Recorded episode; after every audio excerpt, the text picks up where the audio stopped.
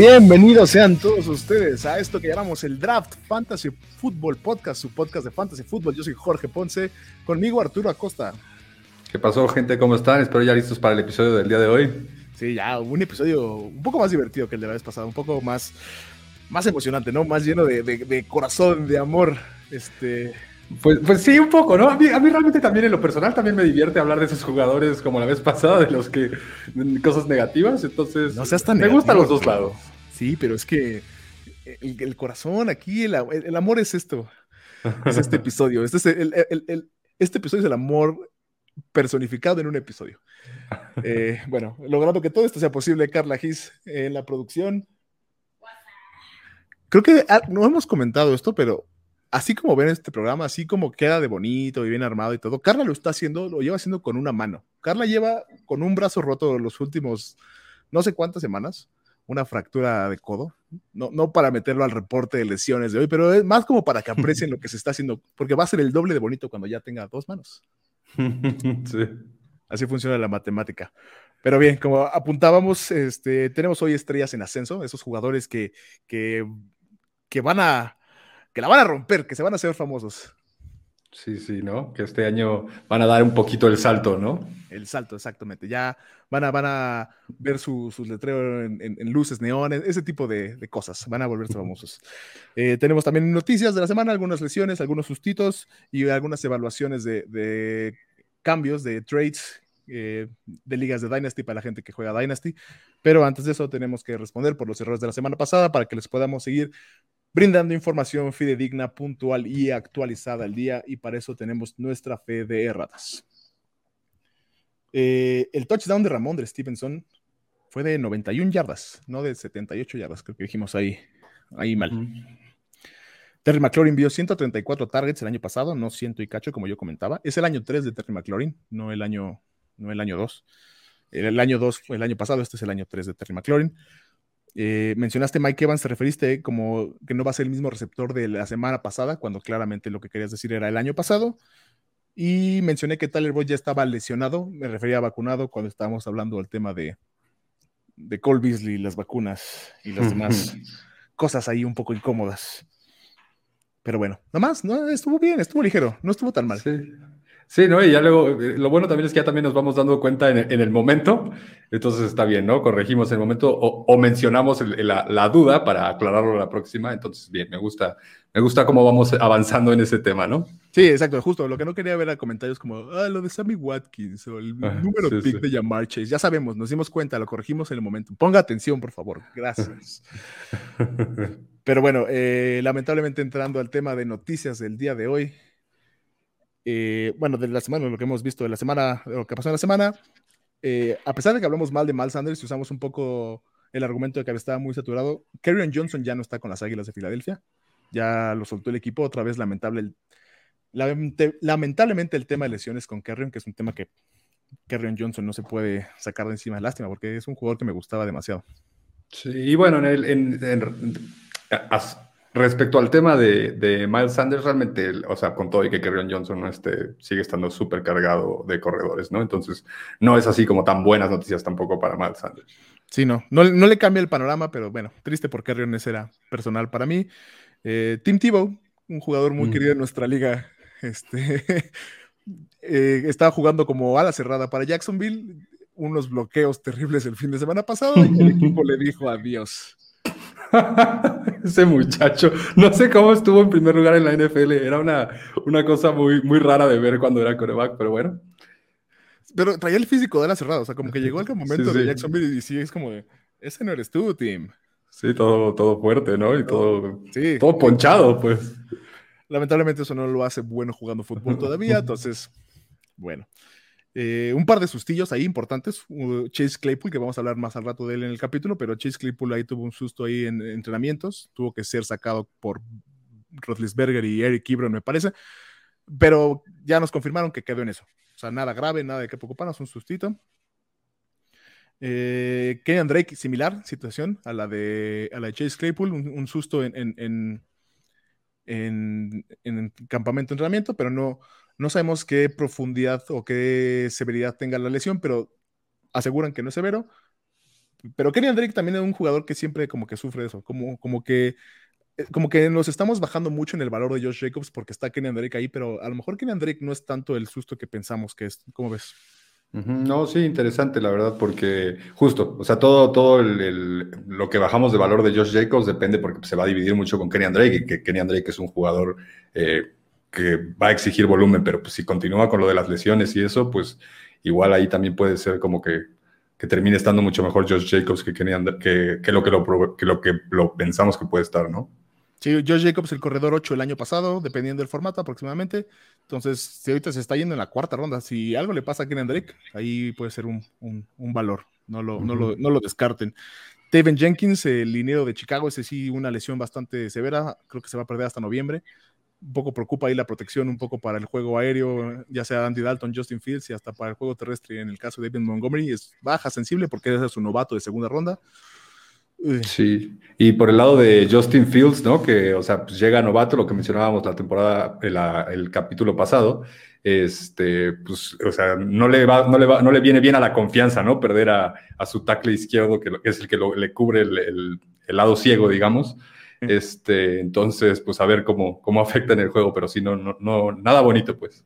Eh, si todavía no tienen sus drafts, eh, apunten a la defensiva de Rams para la semana 1, eso, o sea, los va a agarrar en curva ahí a a la ofensiva de Chicago, sobre todo que no pronosticamos que esté jugando todavía Justin Fields. Entonces, de, por sí Rams es como de las mejores defensivas de la liga, ¿no?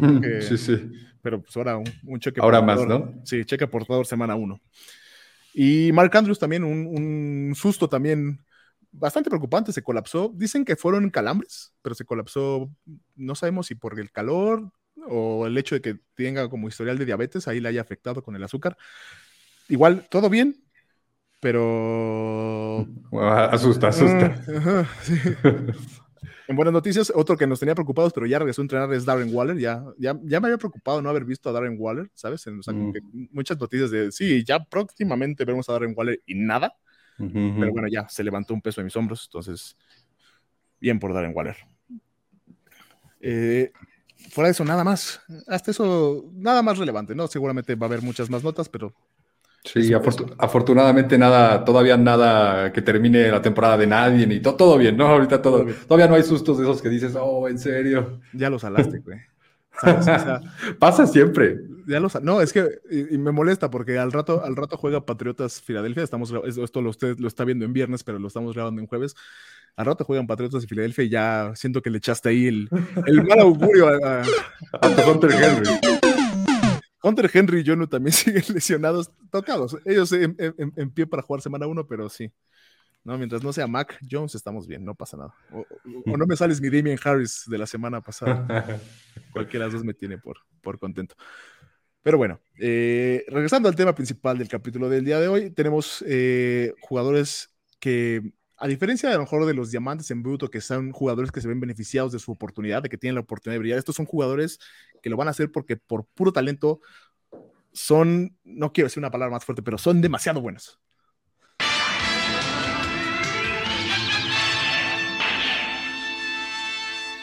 Me he convertido en el hombre más fuerte del universo. me, encantan las, los doblajes en español. Son, algo de qué, de qué platicar por mucho tiempo. Si usted, si usted está escuchando este programa y se pregunta por qué sonó de repente Caballeros de Zodíaco de fondo, es va, el nombre del tema que hemos puesto. Eh, se llaman jugadores, o mejor dicho, estrellas en ascenso. Esos jugadores que ahorita todavía no se están yendo como la élite, pero que estimamos que el próximo año usted va a ver drafteados en las primeras tres rondas. Esos jugadores que, como en años anteriores, ya dieron el salto, un Justin Jefferson, por ejemplo, eh, Stephon Diggs, por ejemplo, que, que este es su año de brillar y volverse famosos de que la vayan a super romper, tienen el talento para hacerlo, además de, de, que a lo mejor la situación no es la mejor siempre, pero el talento 100% está ahí y se los vamos a recomendar, empezando por este muchachito que ya mencionábamos un poco en las noticias, que es Chase Claypool. Una temporada de miedo, este, la temporada de novato del año pasado de Chase Claypool. Así es, sí, sí, mira, pues mi, mi primer pick de esta semana para, para este tema, estrellas en ascenso, es Chase Claypool. Este, y bueno, como bien mencionas, ¿no? Va mucho de la mano del talento, ¿no? Eh, la temporada pasada se vio como realmente Chase Claypool fue un jugador muy efectivo, ¿no? O sea, tuvo, realmente sí tuvo mucha participación a lo largo de que la temporada fue avanzando, sí se le fue dando cada vez más participación en el juego, de la mano de que se le fue bajando un poco la participación a Juju. Este, pero lo que demostró es que era un jugador súper efectivo. O sea, eh, más o menos eh, su, promedio de, yardas por recepción es 14 yardas, que es altísimo. Sí. Este, y lo interesante aquí también va de la mano un poco de lo de Juju, ¿no? O sea, bueno, como para dar también un poquito de, respaldo a esto, en general Pittsburgh ha sido un, equipo que en los últimos años, en la última década yo creo, se ha caracterizado por eh, ser muy bueno drafteando rookies, ¿no? Muy bueno. Particularmente receptores, ¿no? Ajá, perdón, sí, perdón que no dije la, aclaración. Eh, receptores rookies. Este, eh, y los ha hecho este, triunfar a los, a los dos, tres años de que, de que están en el equipo, ¿no? Un buen ejemplo es el eh, jugador que está ahorita, Deontay Johnson, y el mismo ejemplo, Juju. O sea, los, los dos este, receptores con los que se reparte la bola Chase eh, son receptores que muy rápido, después de su primer año, eh, lograron salir adelante súper bien. Y la, la, situación es que en el caso de, de Juju, es un jugador con el que el equipo, ah, desde la temporada pasada y ya con el contrato que le dieron esta temporada, no es un jugador con el que tenga el equipo compromiso. O sea... Un contrato de un año, me parece. Sí, es un contrato de un año, nada más creo que lo mantienen ahí por, obviamente va a ser relevante en el equipo, relevante en el fantasy, pero lo mantienen como para dar esa experiencia y, esa profundidad de posición a los otros dos novatos, ¿no? Que les tienen que pagar mucho menos, que también, si lo quieres ver desde el punto de vista económico del equipo, como que se ha caracterizado por eso, digamos, por explotar lo poquito que le puede pagar a jugadores que les dan, que le dan los resultados y no quedándose pagándole a jugadores que cuestan más, ¿no? Prefieren pagar a eh, la defensa y se nota, ¿no? Así que los Minka Fitzpatrick, TJ Watts del mundo no son baratos y Roethlisberger tiene también un salario decente, es un buen coreback a pesar de lo que usted opine, Ben Roethlisberger es un gran coreback en la vida real. Sí, exacto. Resuelve, resuelve la situación. Resuelve la situación. Eh, y bueno, particularmente además, mira, traigo una, una, serie de datos muy interesantes. Este, creo que, si no lo hemos mencionado antes, eh, es un conocimiento, bueno, es un concepto un poco común que ya hoy en día eh, los receptores eh, de segundo año o tercer año, antes era un poquito más de tercer año y entre más han ido pasando los años, por lo que, como lo mencionábamos en los capítulos anteriores, el juego va evolucionando, los jugadores cada vez van siendo mejores, los van entrenando mejor, todo se va volviendo, evolucionando pues, este, hacen, despiertan más rápido, ¿no? Entonces, antes era más como que despertaban el tercer año y ahora ya se está convirtiendo en que despiertan el, despiertan el segundo. Eh, de hecho, incluso la temporada pasada, un poco de la mano de lo del COVID, eh, ya hubo muchos jugadores que despertaron muy fuerte en, año uno, ¿no? Como el caso de Justin Jefferson o CeeDee Lamb, por ejemplo. Yo diría que incluso a pesar de COVID, o sea, el hecho de que hayan llegado estos jugadores, estos rookies, estos novatos receptores a romper la liga, y Chase Claypool entre ellos, eh, como novato, pues, o sea, las proporciones de novato, sin haber tenido campamento de entrenamiento, sin haber tenido ese tiempo de, conectar con sus corebacks, eh, habla mucho de lo que el talento tiene el, jugador. Y bueno, mira, las estadísticas que traigo están súper interesantes porque sí, sí te saltan los nombres mucho. Eh, Chase Claypool, para quien no lo sabe, es, fue un, eh, un, rookie de segunda ronda de la, de la, temporada pasada de Pittsburgh.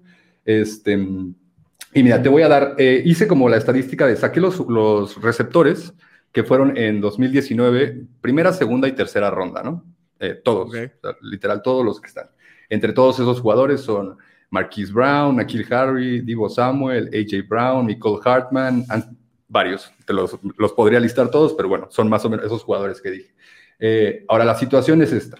De estos jugadores, eh, los jugadores que el primer año tuvieron en el equipo eh, de 40, 40 recepciones a más, porque hay jugadores que tuvieron más, este, son los siguientes, o sea, son nada más. Marquise Brown, Divo, Samuel, AJ Brown, DK Metcalf, Deontay Johnson y Terry McLaurin. Esos, esos, son los seis jugadores que en 2019 tuvieron más de 40 recepciones en su equipo de primeras tres rondas de receptores. Y son jugadores que ahorita estamos agarrando muy altos. Ahora, todos esos jugadores vieron un incremento al año 2 en, en, targets y yardas, más o menos como del 40% por promediártelo. 35% realmente es el promedio. Este, a excepción de Marquise Brown. Marquise Brown fue el único que se, permaneció estable y todos los demás 34%, 43%, en el caso de Deontay Johnson 49%.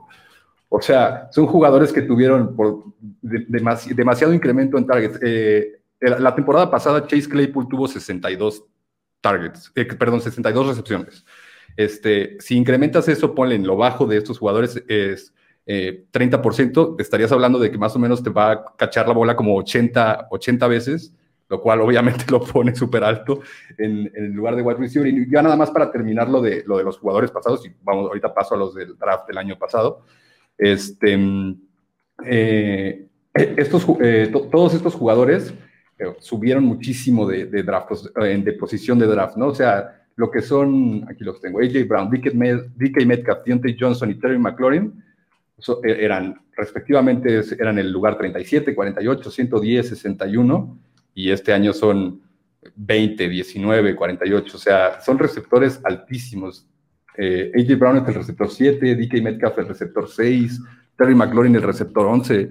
O sea, todos estos jugadores, el, este, este año, o sea, el, año, el tercer año, que digamos sería el próximo de Claypool, este, ya son jugadores elite. O sea, a, a todos estos se les está considerando que son jugadores importantísimos, DK Metcalf, Terry McLaurin, AJ Brown. AJ Brown ya se le considera, digo, también por la edad, pero es el, es el receptor uno en el equipo, en un equipo en el que está Julio Jones, ya sabes.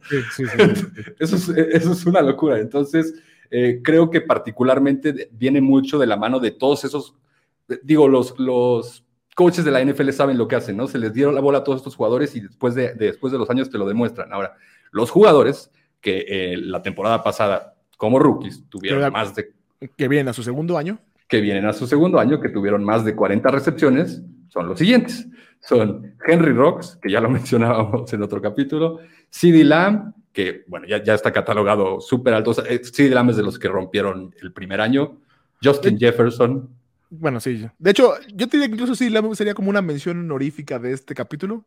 O sea, porque realmente así, así va a ser CD Lamb, eh, pero sí entiendo tu punto son Henry Rocks, CD Lamb, eh, Justin, Jefferson. Brandon Ayuk, eh, T. Higgins, que también ya lo consideran como el, arma principal en su equipo, Chase Claypool, Michael Pittman Jr. y Lavisca Chenault. Entonces, o sea, aquí digo, creo que es el que quieras de estos, ¿no? O sea, también todos esos son, son buenos candidatos para romperla, pero particularmente creo que hay unos que están más en el radar que otros. Chase Claypool no es como que está fuera del radar, pero esto te, te, da la estadística de que ahora puede dar el, el, paso, ¿no? Y creo que de la mano del talento que tiene es súper efectivo con la bola. También el, el, equipo es un equipo que va, va, busca mucho por aire y ahora que llega Najee Harris, esperemos que eh, le sume ese threat, a, bueno, esa, esa amenaza terrestre al equipo y, pues que se puedan todavía ser, despegar más los, los receptores, ¿no? Entonces Chase Claypool es mi... Y lamentablemente para mí, que, que, me gusta mucho Juju, creo que, creo que es un año en el que Juju ya va a pasar a ser eh, tercer lugar, ¿no? O sea, tercer lugar y, y pues ni modo, ¿no? Así ya, ya toca.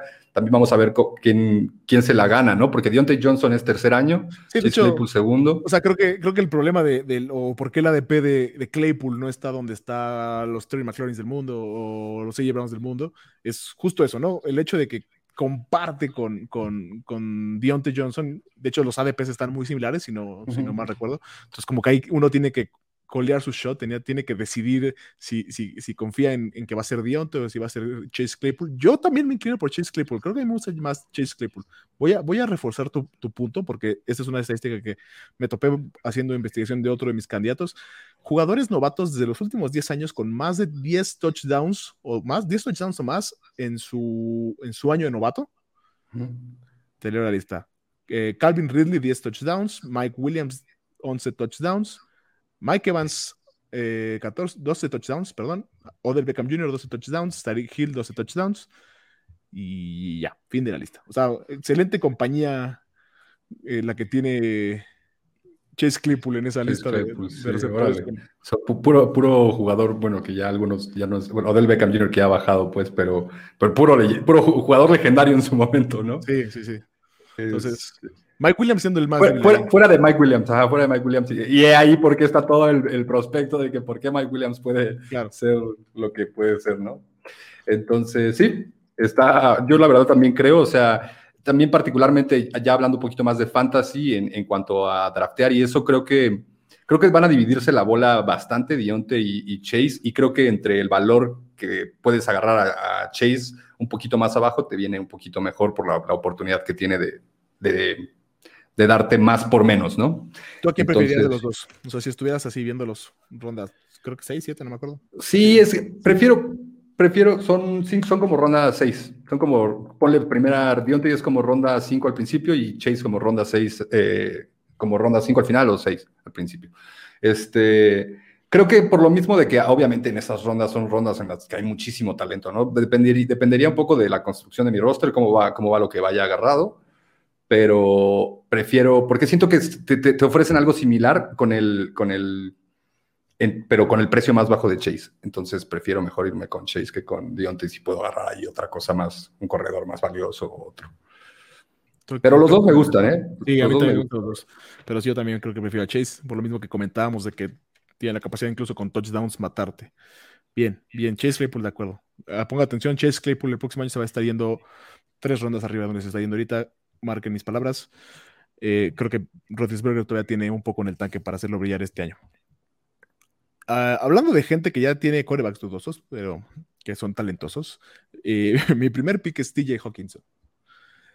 TJ Hawkinson fue el ala cerrada número 5, 4 el año pasado. El año cerrada, ala cerrada 4 el año pasado. Ahorita se está yendo como el ala cerrada 5, o así que un poco abajo de, lo que acabó el año pasado. 55 en general, eh, a la mitad de la quinta ronda. Dicho eso, fue el ala cerrada 4 con 101 targets. Y esto es muy importante porque, a diferencia del año pasado, si bien ya no está Matthew Stafford, déjame te digo que otros jugadores ya no están en el equipo. Ya no está Kenny Golade, ya no está Marvin Jones, ya no está Daniel Mendola. aproximadamente 200 y cacho targets entre los tres. Y ahora los receptores 1 a 4, te los voy a leer porque sí, por favor. está muy dudoso. Tyrell Williams, Breshad Perryman, Amon Razan Brown, eh, hermano de uh Sam Brown de, los Packers, y Quintes Cephus. Sí, que lo vimos la semana pasada creo que quiero darle casi como 10 segundos a la gente como para que pause el video y vaya a googlear esos nombres porque seguramente no tiene idea quiénes son. O sea, si, hay, si usted ha jugado Fantasy, generalmente no los draftean, los juegos que están drafteados han tenido sus momentos, sobre todo Rashad Perryman y Tyrell Williams, pero mm. creo que ninguno de ellos habla como o, grita que es el arma número uno, como para ser el arma número uno de un equipo. Y TJ Hawkinson sí es, es, es, de esas alas cerradas que puede ser el volumen número uno de, ese equipo. Y eso es lo que yo estoy esperando que pase este año. A pesar de que acabó como la ala cerrada número cuatro, sigue habiendo esa diferencia abismal entre las alas cerradas tres, o sea, uno, dos y tres, que generalmente son, en, este, en estos casos, este, Travis Kelsey, George Kittle y Darren Waller. Y del ala cerrada 4 al 9 están como muy agrupaditos todos. Creo que TJ Hawkinson puede dar ese salto, puede volverse el, el, el, el el target hawk, ¿cómo es ese? Bueno, el, arma principal del equipo al fin y al cabo. Sí, el, quien, quien llame todo el volumen ¿no? del, del, juego aéreo. Creo que también va ahí lo que le, le puede dar mucho. Él es, eh, él, es la. Jared, Goff llega, ¿no? Y ya es un. Bueno, no es un jugador veteranazo, pero ya es un jugador que lleva tiempo en la NFL, ¿no? Pero de todas maneras, este llega a un nuevo equipo, ¿no? Y entonces siempre tienes que buscar como esos, ese, esa persona de confianza, ¿no? y la persona de confianza yo creo que la va a encontrar en TJ Hawkinson, que es, digamos, el eh, quien de todas las personas que mencionaste, quien lleva más tiempo establecido en el equipo, que realmente TJ Hawkinson también es joven, pero todos los demás eh, son, son más nuevos, ¿no? Entonces creo que puede ser esa arma, esa, esa válvula de escape de Jared Goff, ¿no? Ese, ese primer read. Y, y, y, además, digo, o sea, eh, es algo que hace Jared Goff mucho. O sea, si, si, usted ve nuestro capítulo donde hablamos de Tyler Higby como diamante en bruto, eh, se dará cuenta que mucho del argumento es de que ya no está Gerald Everett, pero pues sumando lo, lo, que generalmente pasaba con Rams, Goff es mucho de tendencias de, de agarrar esas rutas cruzadas con las alas cerradas o, o, cuando son este, lanzamientos como de posesión también busca a la cerrada. Si ve el volumen de Gerald Everett y de Tyler Higby de años pasados, se podrá dar cuenta de eso. Y eso que era un equipo donde todavía estaba Robert Woods y Cooper Cup. Dicho eso, aquí no hay ese alfa. O sea, yo creo que sí este, puede ser el, el, el, alfa. Mucha gente cree que, que, el hecho de que esté Jared Goff es un problema. Sí, obviamente no es este Matthew Stafford. Creo que no queda duda entre nosotros que Matthew Stafford es mejor coreback que, que Jared Goff. Pero los otros ejemplos que tenía en mente o, o que hayamos puesto de, de, de alas cerradas que, que, se terminan volviendo el, el monstruo de volumen que son, fuera de Patrick Mahomes estamos hablando de qué te gusta. Derek Carr, Jimmy Garoppolo, Carson Wentz con Sackers. Jared Goff está muy en el rubro de eso, o mejor incluso que, que, varios de ellos. O sea, no me preocupa. Dicho eso, es, es el tercer año de, de ala cerrada. Generalmente, como tú mencionas, igual con, con, el caso de los receptores de segundo o tercer año, el tercer año de ala cerrada es los que, los que, los que hacen su salto, es el momento donde hacen su salto. Eh, TJ Hawkinson fue el, eh, tiene el, séptimo mejor año para un, un, ala cerrada de segundo año, el año pasado, en esa posición 4 que te mencionaba. Los únicos arriba de TJ Hawkinson en su segundo año que la pasaron a romper su tercer año, Rob Gronkowski, Jimmy Graham, George Kittle, Aaron Hernández, eh, Travis Kelsey y Mark Andrews.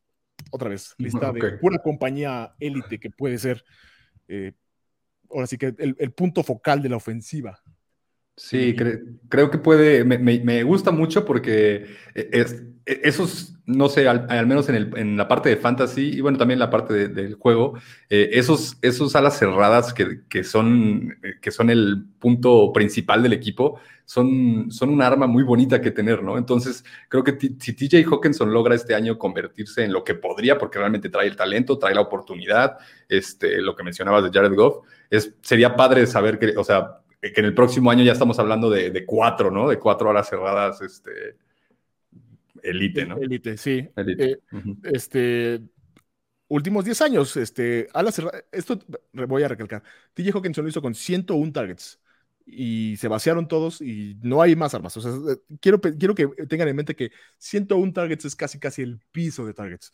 En los últimos 10 años, 28 alas cerradas han tenido 115 targets. Solamente uno de ellos, eh, Dennis Pita de Baltimore en 2016, no acabó como top 5 coreback. Entonces, incluso está completamente seguro. O sea, en el peor de los escenarios, si TJ Hawkinson ve el volumen que pronosticamos, debería pagar su, su, su valor. O sea, esto siendo muy negativos.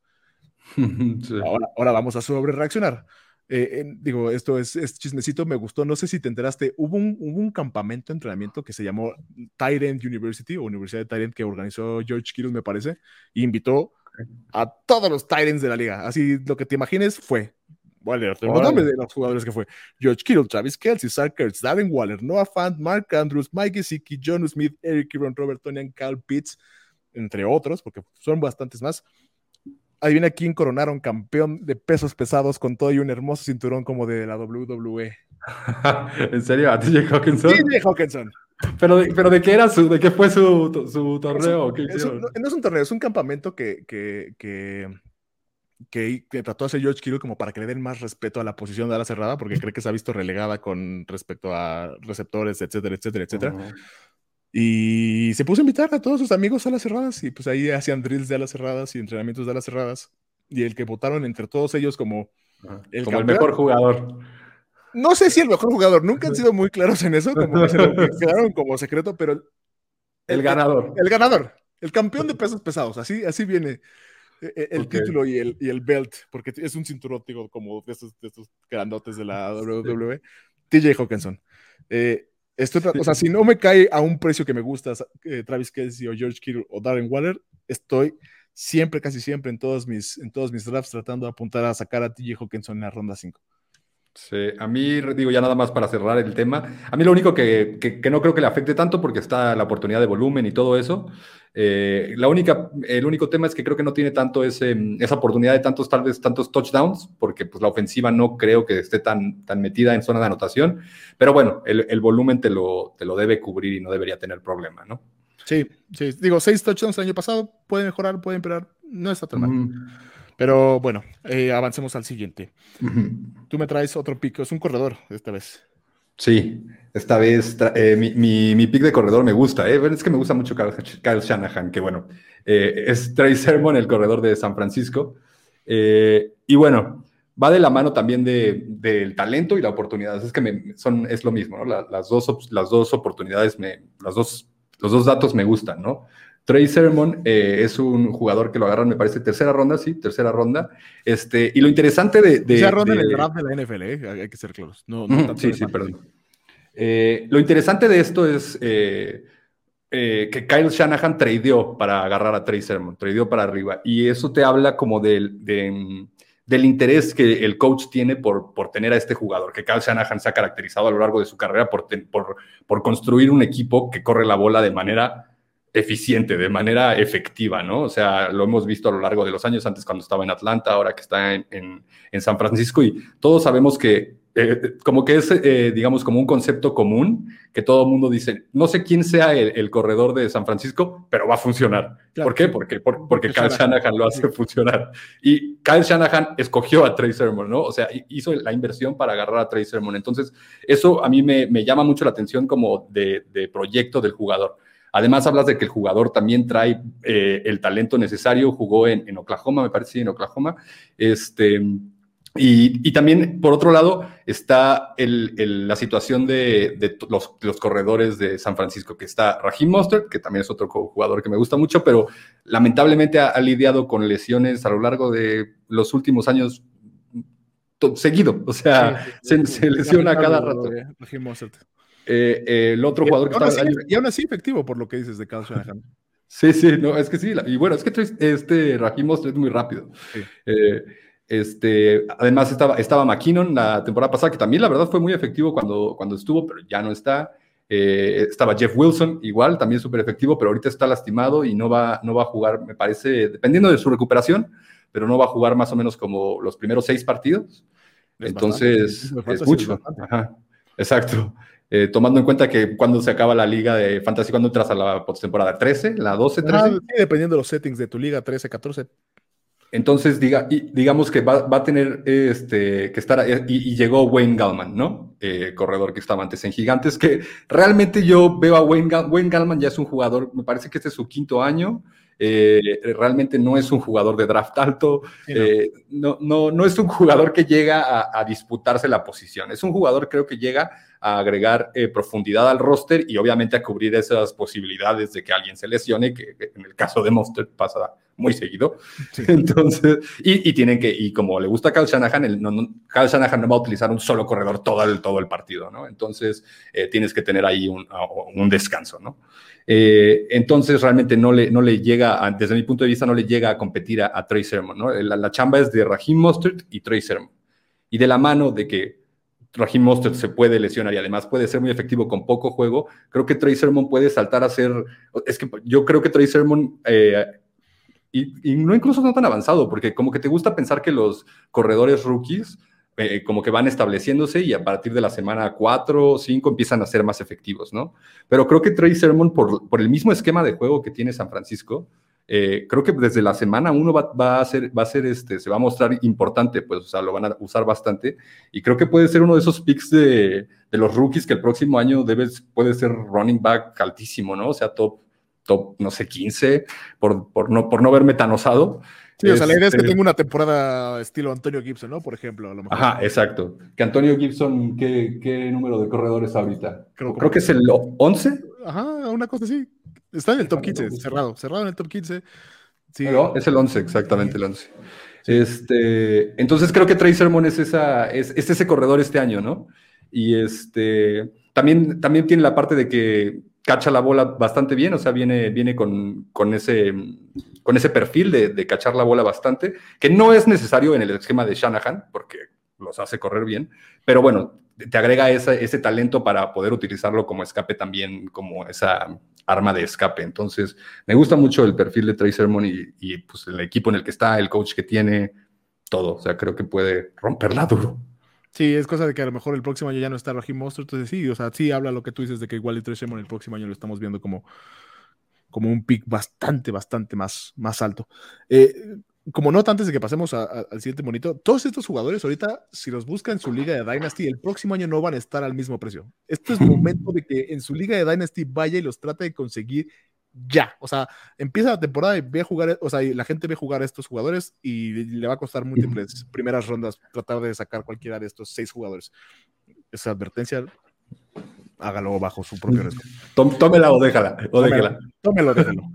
Eh, sí, digo, me gusta, me gusta yo también tengo un corredor. De hecho, este corredor creo que es, este, es candidato a ser uno de mis gallos de este año. ¿eh? O sea, mm.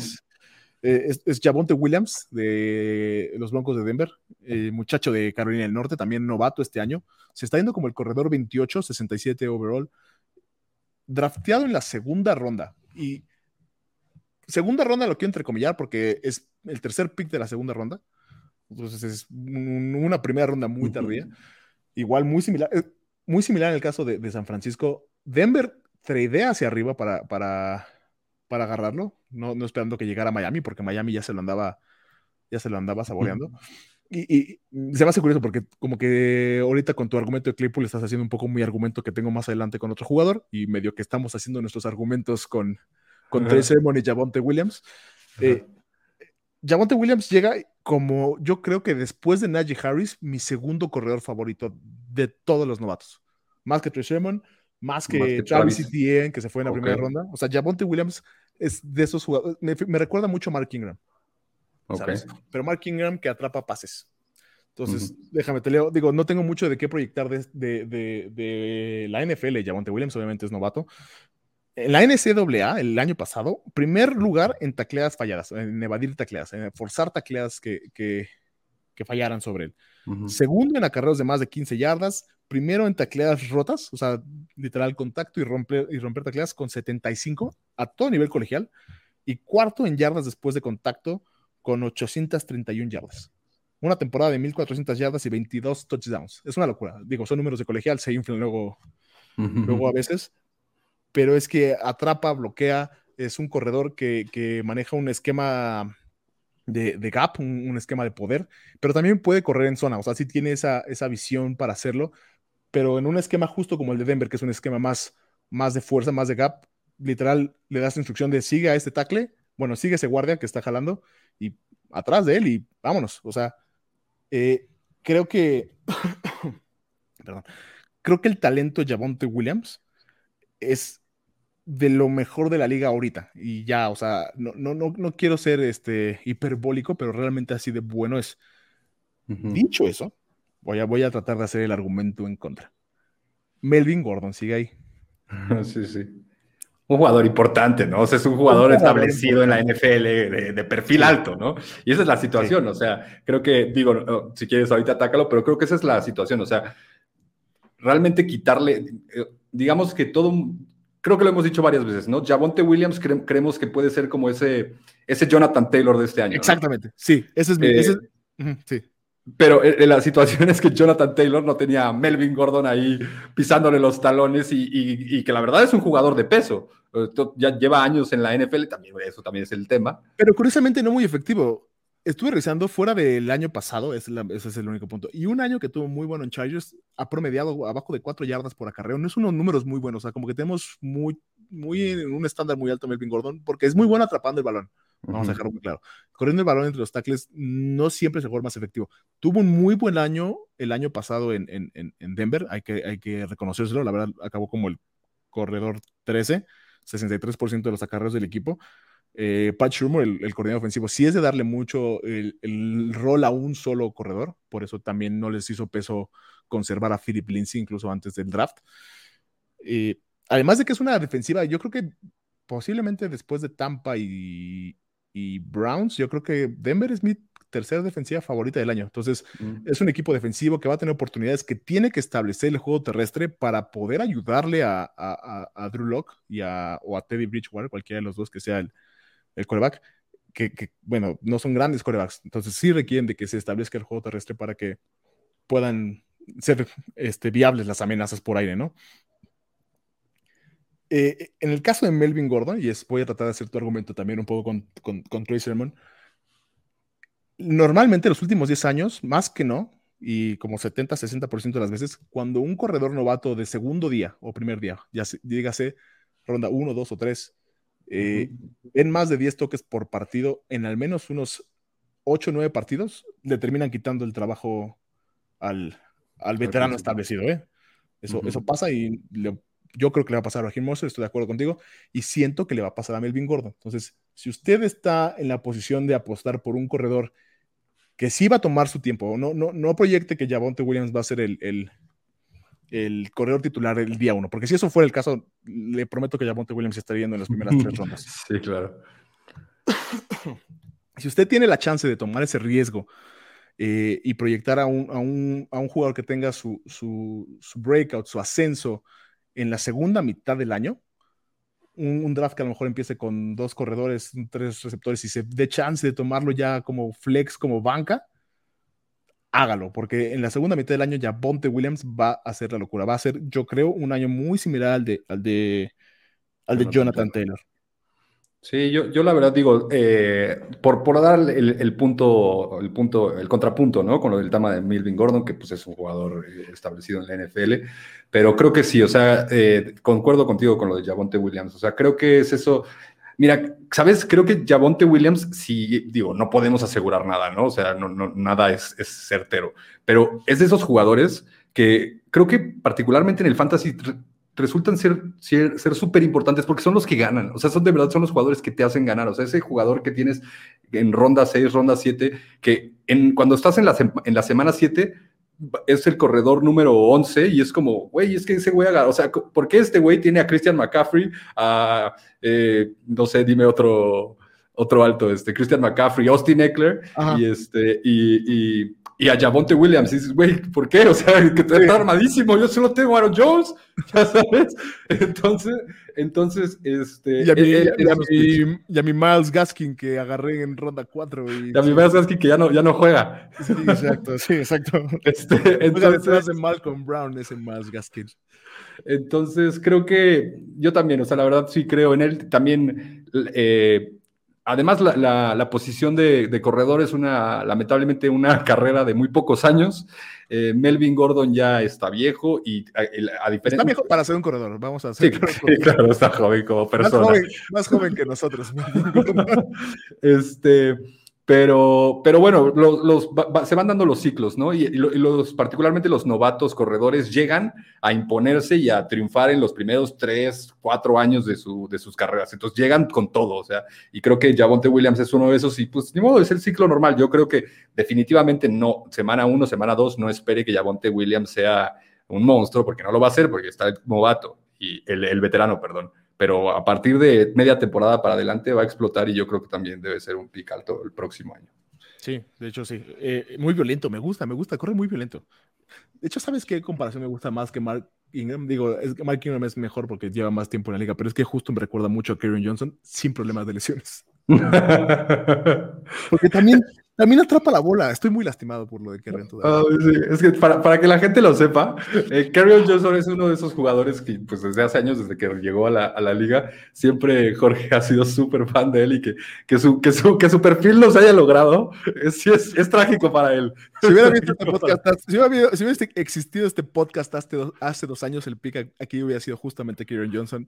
Lamentablemente uno no puede proyectar lesiones, no lo hacemos así porque es difícil de de proyectar uno se lesiona hasta que ya no, ¿no? O, nunca se lesiona hasta que sí. Pero sí, eh, digo, es alguien, digo, no, ha tenido sus lesiones en, en, colegial, Javonte Williams, pero lesiones menores y siempre ha sido como de jugar a través de ellas. Entonces, eso es algo que me gusta, me tiene, me tiene entusiasmado. Melvin Gordon definitivamente no está el próximo año. Melvin Gordon es el jugador que les está costando muy caro. Ese es el argumento de por qué lo van a usar este año. 8 millones les cuesta todavía este año Melvin Gordon a, a los Broncos de Denver. Pero este, de nuevo, si está en una liga de Dynasty, haga lo que pueda por adquirir a Javonte Williams este año, porque el próximo año ya sin Melvin Gordon no va a poder. Dicho eso, vamos a movernos a tu último pick. Eh, mi último pick es Michael Pittman Jr. de Colts, el receptor de Colts. Em, Y bueno, va un poquito de la mano de lo que, de lo que mencionaba hace rato, ¿no? O sea, hace rato les mencioné, les mencioné la lista de los jugadores que tuvieron un, más, de, más de 40 recepciones en primer año, ¿no? que la lista venía CeeDee Lamb, eh, Justin Jefferson, Brandon Ayuk, Chase Claypool. Eh, particularmente otro de esos, jugadores que están en esta, que son capital alto de, draft de la NFL, es Michael Pittman Jr., que también estuvo la temporada pasada y lamentablemente, a diferencia de los otros, no tuvo un brinco tan grande porque no jugó toda la temporada. O sea, tuvo una lesión y se perdió creo que tres semanas y entonces eso le, pues obviamente no lo dejó eh, pues llegar tal vez a los mismos números que otros. ¿no? Tampoco te estoy diciendo que fuera tan efectivo como Justin Jefferson o Brandon Ayuk, pero, pero no pudo elevar un poquito más sus números totales, ¿no? Entonces está un poquito fuera del radar. Eh, aquí la situación también que, me, que está interesante, creo que es un poco parecida realmente a la situación de Steelers porque también tienen a, así como Steelers tiene a Chase Claypool que es segundo año y Deontay Johnson que es tercer año, en el caso de Colts está Paris Campbell, que es tercer año, ¿no? ha sido como... pero a diferencia de Deontay Johnson, Paris Campbell no ha demostrado nada. Sí, eh, y, y, ahí por lo que como que me, se me hace más, bueno, Deontay Johnson ya está establecido, ¿no? Pero se me hace más que tiene como esa chance de brillar en Michael Pittman, ¿no? Eh, Paris Campbell no, lamentablemente ha sido, eh, desde que llegó a la NFL, lo han seguido las, las, lesiones y no sé, creo que, creo que no ha jugado, creo que ha jugado como seis partidos en todo, en todo su carrera, ya lleva, este es su tercer año. entonces, este, la verdad, el talento también por parte de él también está, ¿eh? pero eh, las, eh, las, lesiones lo han seguido y creo que eh, es la oportunidad justo de Michael Pittman de, llegar y demostrar y él ganarse el, el, puesto, ¿no? También Michael Pittman también es un este, jugador de segunda ronda del de, año pasado y particularmente además lo que me gusta de Michael Pittman y por lo que creo que puede brillar mucho ahorita, en, en, el equipo todavía sigue T.Y. Hilton, ¿no? Y que bueno, conoces, T.Y. Hilton es un jugador ya veteranazo, no sé cuántos años lleva en la NFL, pero muchos, eh, y ha venido, ha venido a menos, ¿no? Igual como lo decíamos en otros capítulos de Adam Thielen, es un jugador que particularmente también ya cumple los 31 años este año, este, ha venido de a menos poco a poco, porque pues es los ciclos de, de la vida en la NFL, ¿no? Y particularmente creo que este año puede ser como el año en el que ya alguien más pueda, pueda saltar a ser el alfa, ¿no? Como en el caso de Justin Jefferson el año pasado con, con Adam Thielen. Y creo que Michael Pittman tiene, particularmente además me gusta el físico que tiene. Tiene, mide 1,93 y si lo comparas, por ejemplo, a la, a la, estatura de T.Y. Hilton y a la estatura de Paris Campbell, que están en los 1,78 eh, y 1,83, o sea, creo que, que Michael Pittman puede ser una gran, una gran herramienta en zona de anotación. Y, este, y creo que eso lo puede hacer saltar bastante, ¿no? Porque si le incrementas un poquito las recepciones que tuvo el año pasado, obviamente le metes que sí juegue toda la temporada, eh, estarás hablando de más o menos un receptor que te podría dar unas 65 eh, recepciones y, lo de los touchdowns, la temporada pasada solo tuvo uno, pero si te da unos 6, se eleva mucho, ¿no? O sea, se puede disparar mucho. Entonces me gusta eh, el talento que tiene y la oportunidad que tiene en un equipo en el que que, ya eh, que está como en cambio. También llega, llega Carson Wentz, entonces también existe esa posibilidad como de establecer como la mm, conexión con el nuevo coreback.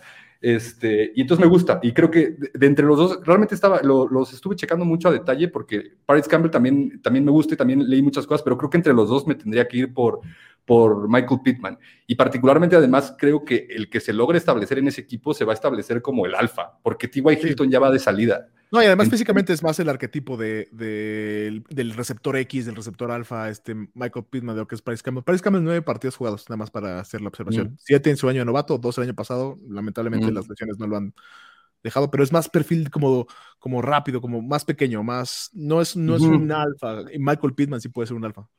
Sí, exacto. Entonces, y bueno, también eh, está, está padre que eh, particularmente ya más en fantasy eh, está como súper atrás, en rondas súper atrás, entonces te puedes llevar ahí un, jugador sorpresa en rondas tardías. Me, gusta mucho Michael Pittman. Sí, no, nadie establecido ahí en Indianapolis. En Indianapolis. como bien dices, Frank Reich manda, manda a traer a Carson West, porque Frank Reich, como quiera, era el, coordinador ofensivo, me parece, de de Filadelfia cuando estaba ahí Carson, Wentz. Conoce lo que Carson Wentz es capaz de hacer. Decidió que Carson Wentz y Michael Pittman pueden ser una buena dupla porque eh, Frank Reich eh, drafteó el año pasado a, Michael Pittman. Creo yo que Carson Wentz, incluso a pesar de, las bajas que ha tenido, es mejor coreback de lo que era el veterano de Philip Rivers el año pasado. Entonces, eh, sí, me gusta, me gusta porque además quiero que pase porque quiero que Jonathan Taylor sea mejor. O sea, como que quiero que Jonathan Taylor deje de correr contra 8 o 9 personas en la caja de tackles porque justo les falta ese receptor. Tigua Hilton ya no ha sido lo que en los años. Michael Pittman puede ser ese, ese hueco, ese, ese, ese, parámetro. Sí, esa, arma, esa distracción. Esa distracción, sí. Bueno, no, no tanto distracción, yo, hasta el arma principal del equipo puede ser Michael Pittman. Sí tiene el perfil para hacerlo. Me gusta, me gusta Michael Pittman también. Este, ¿Qué ronda se está yendo Michael Pittman? Eh, Michael Pittman es finales de la ronda 10. Órale. Descuentazo. Sí, más, o sea, tú, comparado a T.Y. Hilton, T.Y. Hilton no, tengo el dato de qué ronda estás yendo. Seguramente no se está yendo drafteado, yo creo. Poca fe, ¿eh? ¿T.Y. Hilton? Sí, ¿no? No, no, claro que sí. Bueno, o sea, sí, obviamente drafteado, pero igual rondas 10 en adelante. Es, eh, sí, creo que sí, receptor número 56, pero no lo, para encontrarlo en overall, sí, está, está tardío. Como que no hay mucha fe en la, en la ofensiva de, de, Colts. Digo, sé que está lesionado Carson Wentz, pero parece que se va a perder un partido, entonces, digo. Sí. Ojo ahí con Michael Pittman porque puede ser también un salto. Él es el que la tiene más difícil de todos estos seis que mencionamos, por eso el, el ADP lo refleja, se está yendo el más tardío de estos seis que vamos a mencionar, pero el talento está ahí para que para que suba de nivel, para que explote su cosmos, como, bien la punta. Eh, pero bueno, vamos a, a, mi último pick. Me gusta porque ya hiciste, es que regrese al video, escuche todos los argumentos que Arturo dio de Chase Claypool. ¿Lo esperamos? Y regrese aquí para escuchar lo que voy a decir de Brandon Ayuk, porque todo lo que se dijo de Chase Claypool aplica, excepto los 10 touchdowns, eso es muy importante resaltar en Chase Claypool, pero aplica para Brandon Ayuk, receptor de los 49 de San Francisco. y bueno, también, perdón que te interrumpa, y también te, aplica de que, o sea, aplica lo mismo, pero Brandon Ayuk la rompió mucho más, cabrón. Entonces, vale, vale. La rompió más cabrón, pero porque fue efectivo. No jugó todos los partidos, jugó nada más 12 partidos, me parece, 12 juegos. Y aún así, este, terminó como, top 24 siete veces. O sea, como un receptor, wide receiver 2, receptor 2, así nos referimos Arturo y yo. Cuando un receptor queda en el top 12 es receptor 1, cuando en el top 24, receptor 2, 36-3 y en adelante, ¿no? Terminó como receptor 2 o top 24 siete de esos juegos y 5 como top 12, como receptor 1. O sea, lo hizo muy bien. 740 825 yardas en total, porque algunas fueron por tierra, y 7 touchdowns en 97 targets nada más. Se está yendo ahorita como el receptor 23, 63 overall. Y como bien mencionas, un año novato difícil por lo mismo del COVID, por lo mismo de la pandemia, de no tener eh, campamento entrenamiento, de con quién eh, hacer como conexión, que es importantísimo para los novatos hacer conexión con sus corebacks, para conocer las tendencias. Es un juego de pulgadas la NFL, entonces cada cosita cuenta. Dicho eso, aún así, estuvo recibiendo balones de Jimmy Garoppolo, de Nick Mullens y de CJ Beathard el año pasado. Entonces, creo que de todos los receptores que vienen entrando a segundo año, Brandon Ayuk fue de los que lo tuvo lo más difícil el año uno. Ayudaba mucho por el hecho de que Kyle Shanahan es el, coach en jefe, porque como bien mencionamos con Troy Sermon, eh, ayuda mucho a abrir el juego. Pero es que uno lo ve, lo ve en, los domingos a, Brandon Ayuk y es que es un fuera de serie. O sea, es una locura el, muchacho. También, además, este, corrígeme si me equivoco, pero creo que también se perdió varios juegos George Kittle, ¿no? Sí, y entonces también esto estuvo bueno que, o sea, que pues la, el arma como cuando no estaba George Kittle lo buscaron a él, ¿no? Que, encontraron como confianza en él. Habla mucho de él porque, digo, fue un novato igual de, primera ronda, con capital alto. El, el, argumento que mucha, tiene, mucha gente tiene para que Brandon Ayuk no se dispare es el hecho de que justo estuvo mucho tiempo lesionado George Kittle, mucho tiempo lesionado Divo Samuel. Yo creo que George Kittle va a seguir siendo el arma número uno del equipo pero definitivamente creo que Brandon Ayuk ya es el receptor uno. No creo que sea Divo Samuel. Compartió seis, seis juegos, compartieron, se, empalmaron las lesiones de Divo Samuel y, Brandon Ayuk. Y en esos seis juegos, 46 targets para Brandon Ayuk, 31 para Divo Samuel. Entonces, eh, yo creo que Divo Samuel, que es un jugador que también me gusta bastante, ya se ve relegado un poco. Ya no va a ver lo mismo. Brandon Ayuk eh, fue eh, ese receptor, salió a dar el quite, como dices, se apoyaron en él y no tenía un quarterback. O sea, realmente no tenía un coreback. La lista de corebacks que le lanzaron el balón no se comparan a un Jimmy Garoppolo sano o a, un Trey Lance, que como hemos visto en estas semanas en campamento le ha estado rompiendo. Si usted tiene Twitter, métase arroba el draft podcast eh, en Twitter y vea el, video que mandamos el día jueves, el día que estamos grabando, un día antes de lo que está viendo. Es, el campamento entrenamiento compartido entre San Francisco y Chargers, que también una de las mejores defensivas de, de la liga y puede ver cómo Brandon Ayuk le rompe los tobillos a Chris Harris Jr., uno de los mejores eh, slot cornerbacks de la liga. El talento está ahí, o sea, creo que otro candidato a ser de mis gallos este año, ¿eh? Brandon Ayuk. Sí, a mí también me gusta, se aventó. Me acuerdo mucho, el, año pasado se aventó una recepción súper súper crazy que brincó muchísimo. También creo que la agarra también con una mano. Me gusta, me, gusta a mí también. Y lamentablemente por, eh, a mí, Divo Samuel es otro jugador que también eh, era muy interesante, pero creo que sí se ve le quedó, le quedó corto al talento de Brandon Ayuk y pues lamentablemente el equipo pues también tiene a George Kittle, entonces pues sí ya pasa a ser un poquito, desde mi punto de vista, a, segundo plano, a menos que de repente llegue a hacer demasiadas cosas muy espectaculares, ¿no? Porque pues Brandon Ayuk lo hizo muy bien el año pasado y ni modo, ¿no? Así es, así es la situación. Así pasa en la NFL, de repente un día tienes trabajo, de repente ya llegó alguien más a quitártelo. 250 yardas después de la atrapada, que es muchísimo para las 800 que tuvo en general excelente corredor de rutas. Un, no, es, no es muy alto, pero aún así tiene unos brazos larguísimos. O sea, usted ve a Brandon tiene unos brazos larguísimos, tiene un, radio de atrapadas gigante, como tú bien mencionaste. atrapadas, se presta para atrapadas muy espectaculares. Y te digo, el único, que, el, único, el único pero es el volumen, ¿no? O sea, la noción de que puede no tener tanto volumen. Yo creo que se lo va. Yo creo que esta es de esas cosas donde creo que el talento va a forzar la mano del equipo para que él vea más volumen Tal vez no más que George Kittle, posiblemente no más que George Kittle, pero sí como un arma principal. Y con lo eficiente que es Brandon Ayuk, no creo que necesite notoriamente más volumen. 97 targets tuvo el año pasado, yo creo que con que tuviera unos 115, 120 puede terminar fácilmente. Si, si sean las cosas para Brandon Ayuk como me gustaría, y eso voy a, voy a, voy a, hacer, voy a aventarme a lo mejor el, el, la osadía. Yo creo que Brandon Ayuk puede ser un top 10 wide receiver este año.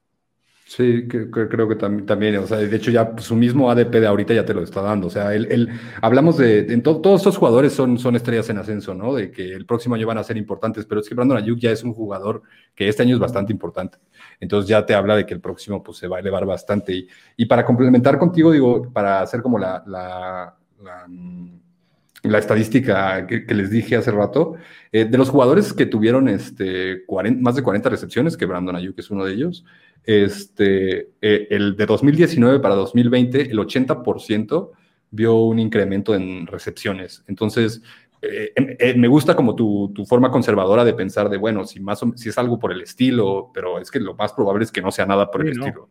O sea, es que sea bastante más de volumen, bastante más de recepciones, bastante más de targets. O sea, que te lo decía, ¿no? Vieron un incremento más o menos del 30 al 40% de, de incremento, es muchísimo.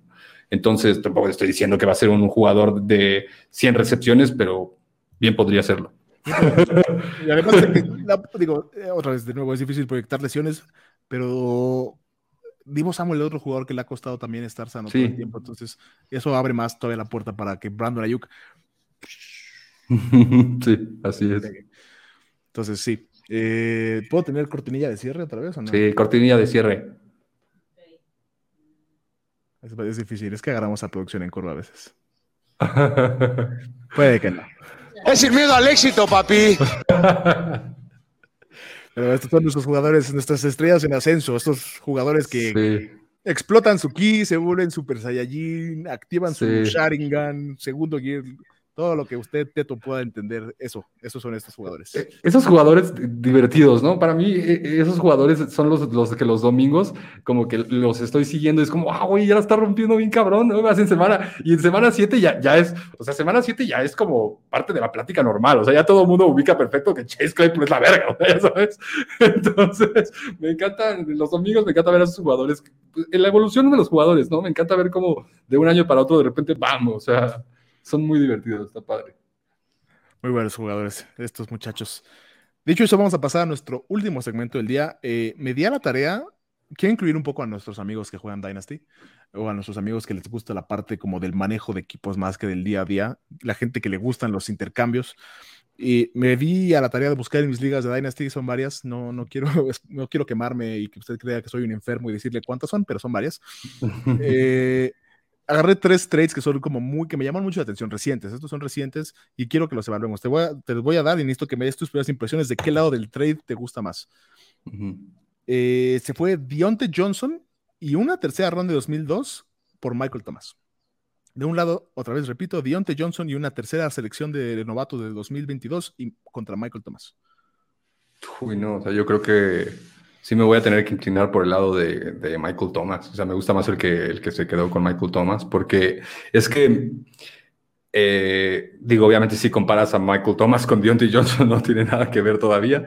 Este, pero particularmente Michael Thomas no va a jugar este año, ¿no? O sea, bueno, sí va a jugar, pero va a jugar quién sabe hasta cuándo. Este, entonces... una situación de quarterback no muy buena, ¿no? Vale la pena mencionar. O sea, ya no está Drew Brees para hacerle un favor a Michael Thomas. Sí, sí, que, que bueno, quién sabe cómo termine siendo, ¿no? O sea, realmente está, está por verse Taysom Hill y James, James Winston, la verdad, es un coreback que de colegial venía muy bien, pero... Sí, claro. Primera selección entonces, en su año. Exacto, entonces, este, quién sabe, o sea, igual en una de esas sí funciona, o sea, igual sí termina eh, siendo un gran equipo otra vez, ¿no?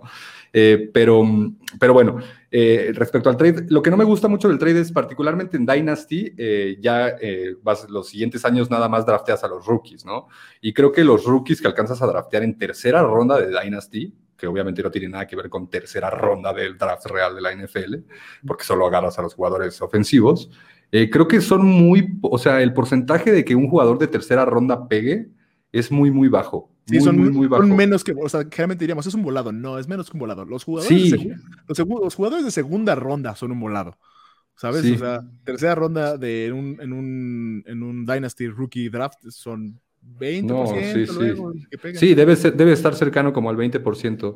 Este, esa, esa estadística la tenía Shells, ¿eh? Saludos a Shells. Este, esa estadística la, hizo Chelsea el año pasado, muchos años atrás, y, justo, o sea, tercera ronda del Dynasty ya es, es, bajísimo. Creo que no era ni 20% de pegar, ¿eh? Seguramente no. Bueno, a lo mejor al principio de tercera ronda, quién sabe, dependiendo del tamaño de su liga. Entonces, me, para mí está tradeando un, un, este, un posible, un, un 15% de que algo funcione y realmente lo que está cambiando es a Deontay Johnson ahora por Michael, y, o sea, el que se queda ahora de Anthony Johnson y el que Michael Thomas, pues después, ¿no? Ahora, si eres un equipo que su ventana de ganar está abierta ahorita y tienes un jugador como Michael Thomas que no te está haciendo favores. Sí, no, sí, es, es, una gran, es una, en el, en el Dynasty es muy diferente, ¿no? Porque hay años en los que tienes que ir a buscar la victoria o un par de años, tres, y luego hay otros años en los que pasas en reconstrucción del roster y todo, ¿no? Y creo que si él, por ejemplo, si particularmente esta persona estaba, se, no estaba para, o, quería competir este año más bien, deshacerse de Michael Thomas para agarrar a un jugador que es relevante este año como Deontay Johnson, está bien. Y, y eh, por ese lado lo, lo, tomo bien, pero creo que por Michael Thomas pudo haber sacado un poquito más, o sea, desde mi punto de vista. En un vacío prefieres el lado de Michael Thomas. Sí, sí, sí. Yo también. Digo, no me gusta mucho como persona, pero como jugador es muy bueno y creo que el talento siempre va a estar ahí. Eh, segundo trade. Ese está un poco más, más complicado, entonces nada más vamos a tratar de seguirlo. De un lado tenemos a Ezekiel Elliott, Michael Gallup y una segunda ronda del 2022. Y del otro lado, Robert Woods, de Sean Watson y una primera ronda del, próximo año. Ah, lo repito, Zeke Elliott, Michael Gallup, también de Dallas Cowboys, receptor de Cowboys, y una segunda ronda, versus Robert Woods, eh, receptor de, Rams, de Sean Watson, Korak de Houston, entre comillas, y una primera ronda del próximo año. Es que lo de la primera ronda sí está interesante porque depende qué lugar de primera ronda es, porque es que luego hay unos primera ronda pues súper fuertes. Este... Es una ronda, es una primera ronda que va a tener un Ezekiel Elliott en su equipo. Ajá, exacto. Este, eh, sí, o sea, creo que, o sea, el, el que da a Zeke se queda la primera el que se queda a Zeke se queda con primera no, da la primera ronda. Ajá. Ajá. Este creo que creo que me gusta más el lado de, de Zeke, particularmente porque es que Michael Gallup creo que es un muy buen jugador. O sea, Zeke, bueno, es Zeke, ¿no? Eh, y Michael Gallup lamentablemente en la situación en la que está ahorita en Dallas, eh, ha pasado a ser relegado como el receptor número 3 del equipo. Eh, pero si no, si no, si no estoy mal, si no corrígeme, creo que su, su contrato debe terminar este año, ¿no? Con Dallas. Sí, o sea, están como para, para ver si se lo renuevan, o sea, ya acaba su, su tiempo como novato, ya cuarto año creo que me parece en la liga. Ajá, entonces podría igual y Michael Gallup ir a buscar un equipo, otro equipo, y en otro equipo, pues con el talento que él tiene, poder ser eh, el receptor número uno, o el dos, o el uno, pues. Entonces, creo que en el Dynasty, que estás viendo obviamente el, el el impacto actual y el impacto a futuro, creo que la persona que agarra a Zeke, que es un jugador de élite, y a un prospecto bastante bueno para, para, que ya es un jugador establecido en la NFL y que en una de esas se agarra algún buen equipo. O sea, por ejemplo, Michael Gallup, si estuviera en Detroit, sería el principal. 100%. Este año sí, sí, seguramente.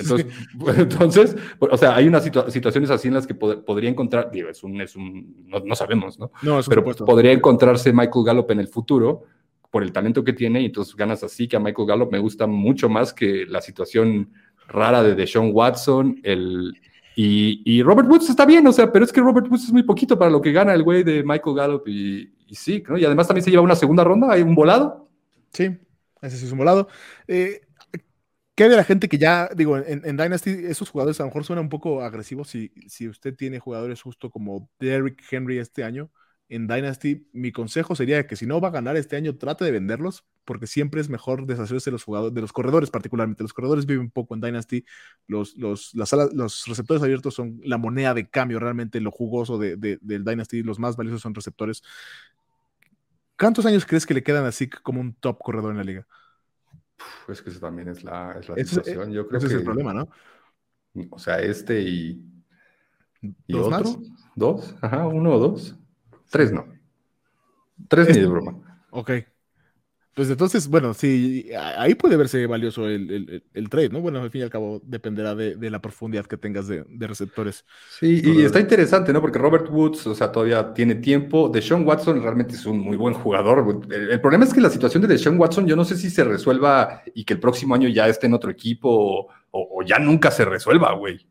O sea, porque si nunca se resuelve, entonces te están dando aire, ya sabes. Bueno, pero si, se resuelve, un lado tiene un coreback que es top 5 fácil, ¿no? Sí, sí, sí, es, espectacular de Sean Watson, la verdad, es, muy bueno. Y, en Dynasty tener un coreback así de bueno con suficiente tiempo, o sea, porque los corebacks en Dynasty te duran la vida y también en, en, Dynasty las primeras rondas son súper fuertes porque son todos esos jugadores pues, importantes. O sea, entonces, por ejemplo, si ahí consiguió, eh, ah, ya me estoy convenciendo más del otro lado ahora.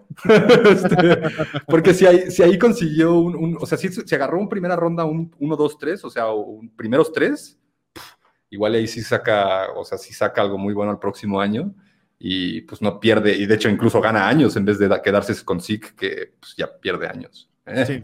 Dependerá del valor de esta primera ronda. Ahora sí que es, generalmente cuando usted esté viendo tratar de cambiar eh, picks con, otras personas en su liga de Dynasty, su liga de dinastía, eh, vea qué tan bueno es el equipo.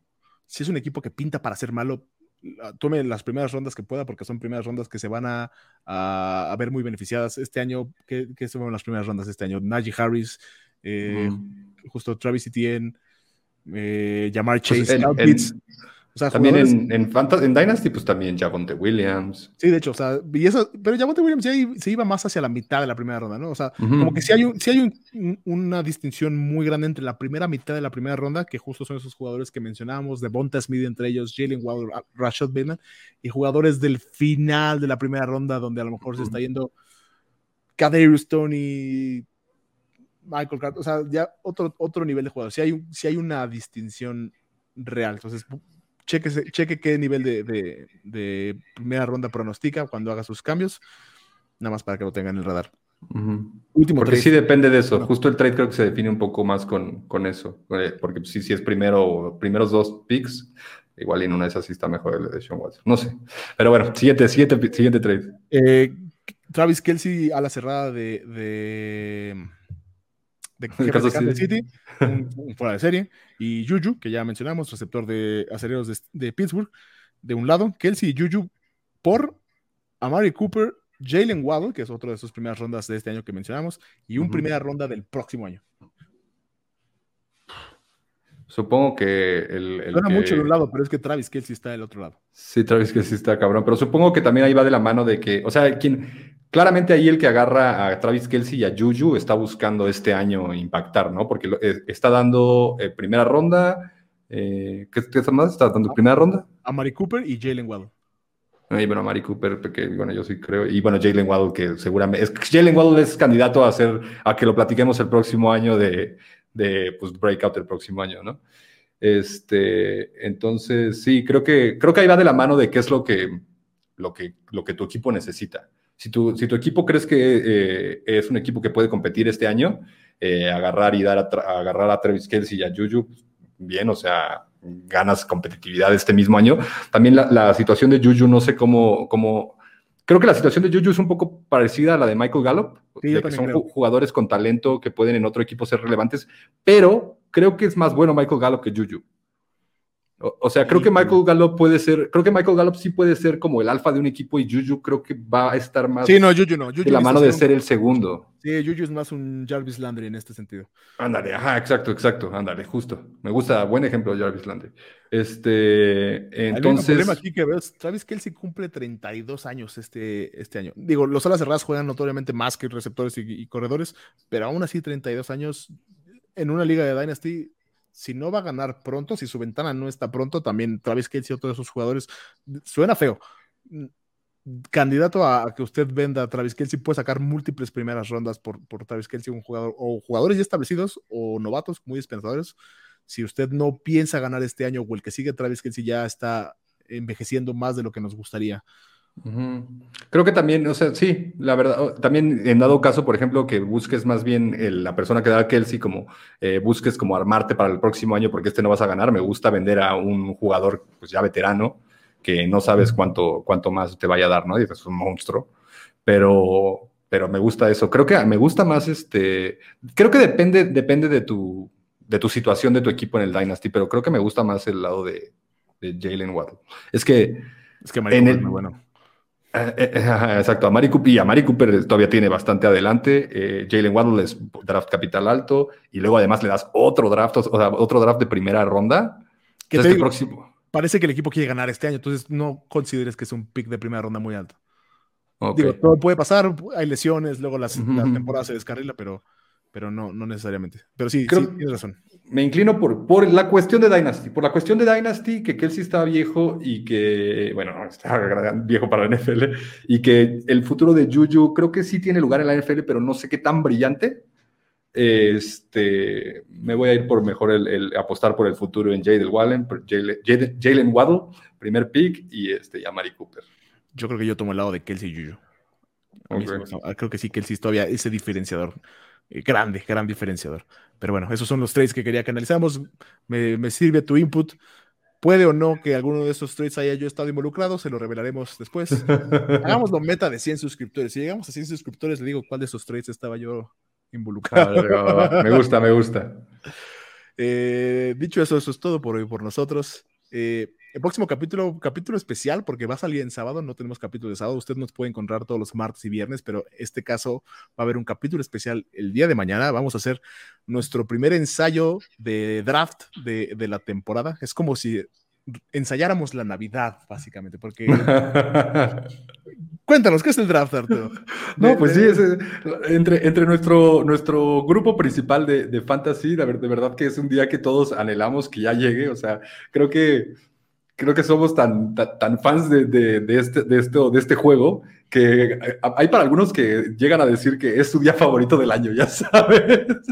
Cuando puede ser Navidad, tu cumpleaños, el cumpleaños de tu hija, o no sé.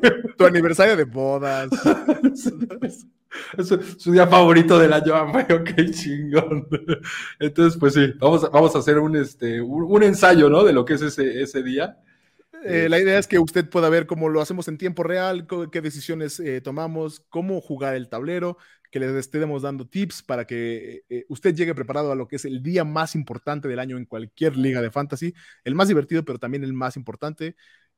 No, no, no, no el definitivo, porque la temporada dura muchísimo, pero sí la construcción de la base, lo que va a ser la victoria de usted en, en, su liga de fantasy, llegar preparado, vamos a ensayar eso. Eh, y va a ser muy divertido, no se lo va a querer perder. La verdad, sí, siempre pasan cosas ahí curiosas. Sí, sí. Entre la, me gusta, pues para ver también cómo es, cómo pensamos esa, esas dudas cuando, cuando, llega de si escojo a tal o escojo a tal y dependiendo de cómo lo vayas construyendo, ¿no? Entonces, es bonito, es bonito, es bonito hacerlo y es bonito ver lo que los demás piensan cuando lo hacen. Es el examen práctico después de toda la teoría que nos hemos aventado los últimos cuatro capítulos, básicamente. Así, vamos a ver aplicado todos estos conceptos, todos los tips y todos los tips que vamos a estar dando a través del año los va a poder encontrar. Si se suscriben al canal, si le dan a la campanita, manita arriba, si nos dejen sus comentarios los trades que ustedes tienen en sus ligas o que está pensando incluso hacer, déjenlos, los, los analizamos, le podemos dar nuestra perspectiva, ya sea Redraft, que es el año que se juega año, el formato que se juega año con año, o Dynasty, los analizamos todos, jugamos nosotros aquí de todo. Eh, déjenos comentarios si usted cachó algún error, háganoslo saber. Eh, ¿Algo más que se me esté olvidando? No, ¿verdad? No. Suscríbase a nuestras redes sociales, Twitter, arroba el Draft Podcast, ahí mm, subimos luego videos que consideramos interesantes o chuscos a veces. Luego a veces nos burlamos a lo mejor de Team Tivo, por ejemplo, ¿no? Eh, eso es todo por hoy. Eh, palabras finales, alguna cosa que quieras decir antes de que eh, No, pues gracias por vernos. Igual, como dices, déjenos sus, preguntas. Entre más cosas nos comenten, es mejor para nosotros. y pues esperemos que les guste, que estén disfrutando y pues nos vemos la próxima. Producción, palabras finales. Yo me despido. Hasta la próxima. Adiós. Bye bye.